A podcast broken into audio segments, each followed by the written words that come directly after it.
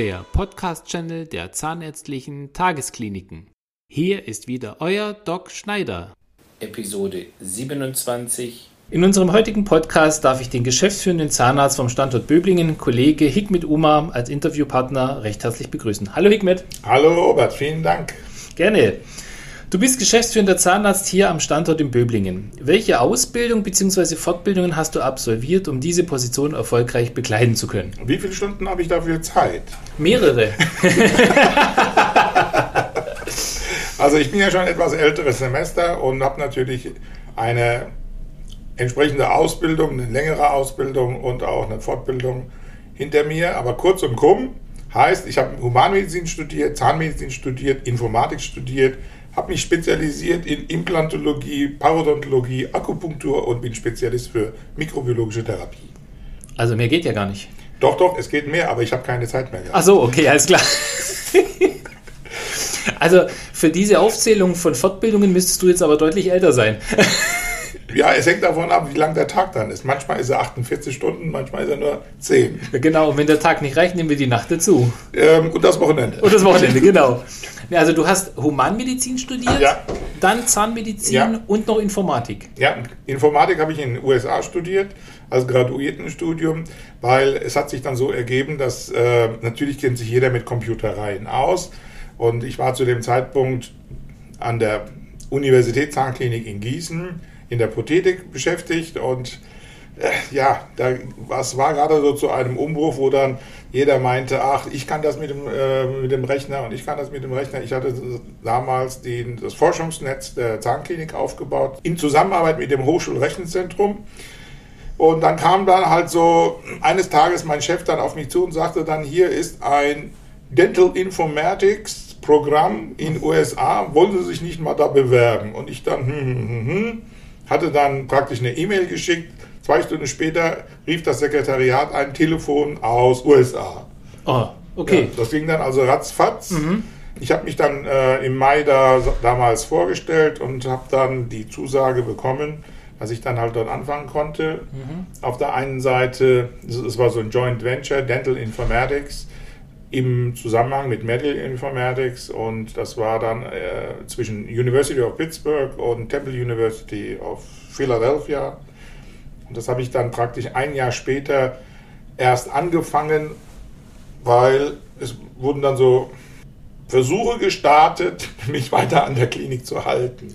Okay. Und das war dann halt, USA war dann doch ein bisschen lukrativer, jetzt nicht vom finanziellen her, sondern eher vom Inhaltlichen. Und das war auch für mich persönlich eine Bereicherung und eine Weiterbildung halt so, dass ich dort auf der einen Seite ein komplettes Graduiertenstudium Informatik mit Masterabschluss gemacht habe, als auch zahnärztliche Informatik als Forschungsschwerpunkt hatte. Das hört sich aber sehr interessant an. Ja, es ging, es ging dabei nicht nur um Excel und Outlook.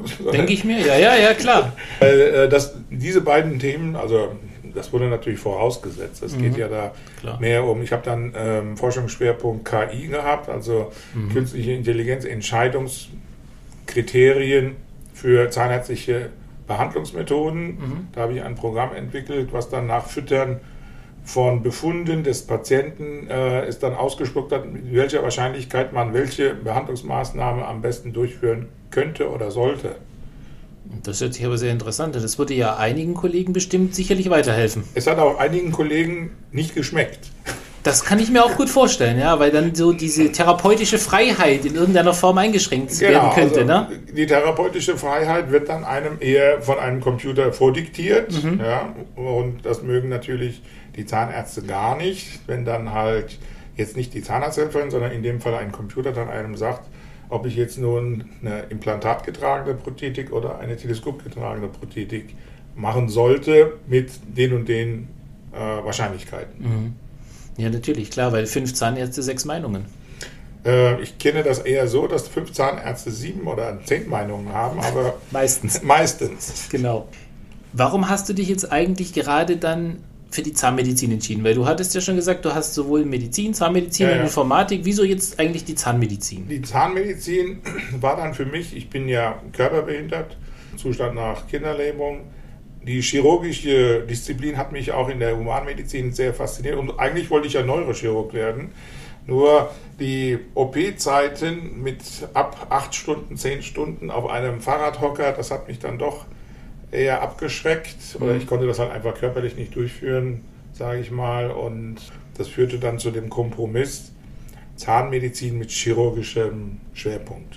Nee, weil ich kenne das, weil ich habe auch eine neurochirurgische Doktorarbeit gemacht. Aha, und mein Doktorvater, der hat gesagt, alles unter sechs Stunden, dann haben sie es nicht versucht. Genau. Ja, genau. ja die sind also knallhart. Die also die, knallhart, die ja. Professoren, Oberärzte, die verschleißen innerhalb von 15 Stunden drei Assistenten. Ja, ja, also das war dann, äh, ich hatte dann zum Beispiel im Rahmen des Humanmedizinstudiums hatten wir ja äh, Formulaturchirurgie unter anderem. Das habe ich dann an einem allgemeinchirurgischen Krankenhaus in Istanbul wahrgenommen. Und dann war für mich die schwerste Zeit eigentlich so eine Leber- oder Gallenblasen-OP. Im Stehen musste ich dann zwei, drei Stunden lang so Haken halten. Das war für mhm. mich dann halt nicht so das kann ich mir durchführbar. Ja, ja, ja. Nun, welche interessanten Tätigkeiten beinhaltet denn deine Position als geschäftsführender Zahnarzt hier am Standort in Böblingen? Ähm, die interessanten Tätigkeiten, die ich als Geschäftsführer Zahnarzt hier habe, ist unter anderem die Freiheit zu haben, mit einem Robert Schneider dieses Interview zu machen. Das ist das Größte, oder? Das ist natürlich eine große Ehre. Ja. Zum anderen, es ist auch äh, schön, sehr gerne. Und äh, es ist natürlich auch sehr schön, mit, nicht nur mit Patienten zu tun zu haben, sondern halt auch mit einem großen Team, das es gilt, zusammenzuhalten, zum Wachsen zu bringen und auch weiterzubringen. Das sind mehr, wie soll ich sagen, mehr größere Herausforderungen teilweise, als am Patienten zu arbeiten. Das kann ich nur so bestätigen, weil ich bin ja Geschäftsführer Zahnarzt am Standort in Ulm und mir geht es genauso. Ja, definitiv. das wird behauptet, dass du auch dort das Sagen hast. ja, du hast vorhin schon erwähnt, du hast Behandlungsschwerpunkte bzw. Spezialisierung in Implantologie. Wieso? Wieso? Wegen dem chirurgischen Aspekt nehme ich an. Unter anderem wegen des chirurgischen Aspektes. Wir haben, wie gesagt, ich habe ja fünf Jahre in der prothetischen Abteilung an der Unizahnklinik gearbeitet und da lässt sich nicht alles mit einer Totalprothetik oder mit einer Teleskopversorgung dann halt erreichen. Wir haben damals schon enge Zusammenarbeit mit den Kieferchirurgen an, vor Ort gehabt und es gibt mehrere Beispiele, wo man dann sagen kann, dass die Lebensqualität der Patienten natürlich enorm gesteigert wird. Sprich, die können endlich wieder essen, wenn man statt einer Totalprothese einfach mal zwei kleine Schräubchen in äh, Kieferknochen versenken kann, die dann dazu führt. Ja, das war das eine. Und das andere ist natürlich auch die handwerkliche Herausforderung. Ja, ich habe sehr gerne immer unter Mikroskop gearbeitet. Auch da praktisch nervnah oder kieferhöhlennah zu arbeiten. Hm. Das ist dann so, wie soll ich sagen, so ein bisschen dieses Feeling große Chirurgie. Es kommt natürlich an die Neurochirurgie in keinster Weise heran. Das ist natürlich klar. Aber ja. man hat dann natürlich immer so im Hinterkopf, ah ja, jetzt habe ich auch ein Leben gerettet. Genau. Zumindest die Lebensqualität deutlich erhöht. Auf jeden Fall. Auf jeden Fall. Hattest du denn schon andere Arbeitgeber? Ich hatte als Arbeitgeber die Uni Zahnklinik und dann äh, die USA, das war jetzt kein Arbeitgeber in dem Sinne, aber ich war ja dann an zwei Universitäten und ähm, als Gast mehr oder minder mhm. ähm, in beratender Funktion, was jetzt Patientenversorgung halt angeht, weil ohne amerikanisches Examen darf man ja in den USA nicht als Zahnarzt arbeiten. Aber spricht natürlich nichts dagegen, wenn dann halt der eine oder andere Kollege kommt und sagt, dann schauen Sie sich das mal an. Mhm. Was sagen Sie dazu? Also wenn man das als Arbeitgeber bezeichnet, dann wären das zwei Fremdarbeitgeber und dann war ich ja 17 Jahre in eigener Praxis tätig. Und jetzt die ZTK. Wieso ZTK? Wieso ZTK? ZTK als namhafte MVZ im zahnärztlichen Bereich mit wie vielen Standorten haben wir jetzt? 14? 14, 15? 14, ja. 14 Standorten.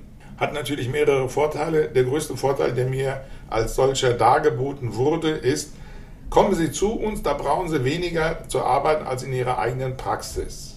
Ja, das habe ich dann nach 17 Jahren glauben wollen, mhm. bin dann gekommen, aber irgendwie hat dann die Arbeitszeit ja doch, wurde dann gedehnt, wie Gummiband. Und ich arbeite zwar sehr gern, aber es ist jetzt bei weitem nicht so, dass ich weniger arbeite als in der eigenen Praxis.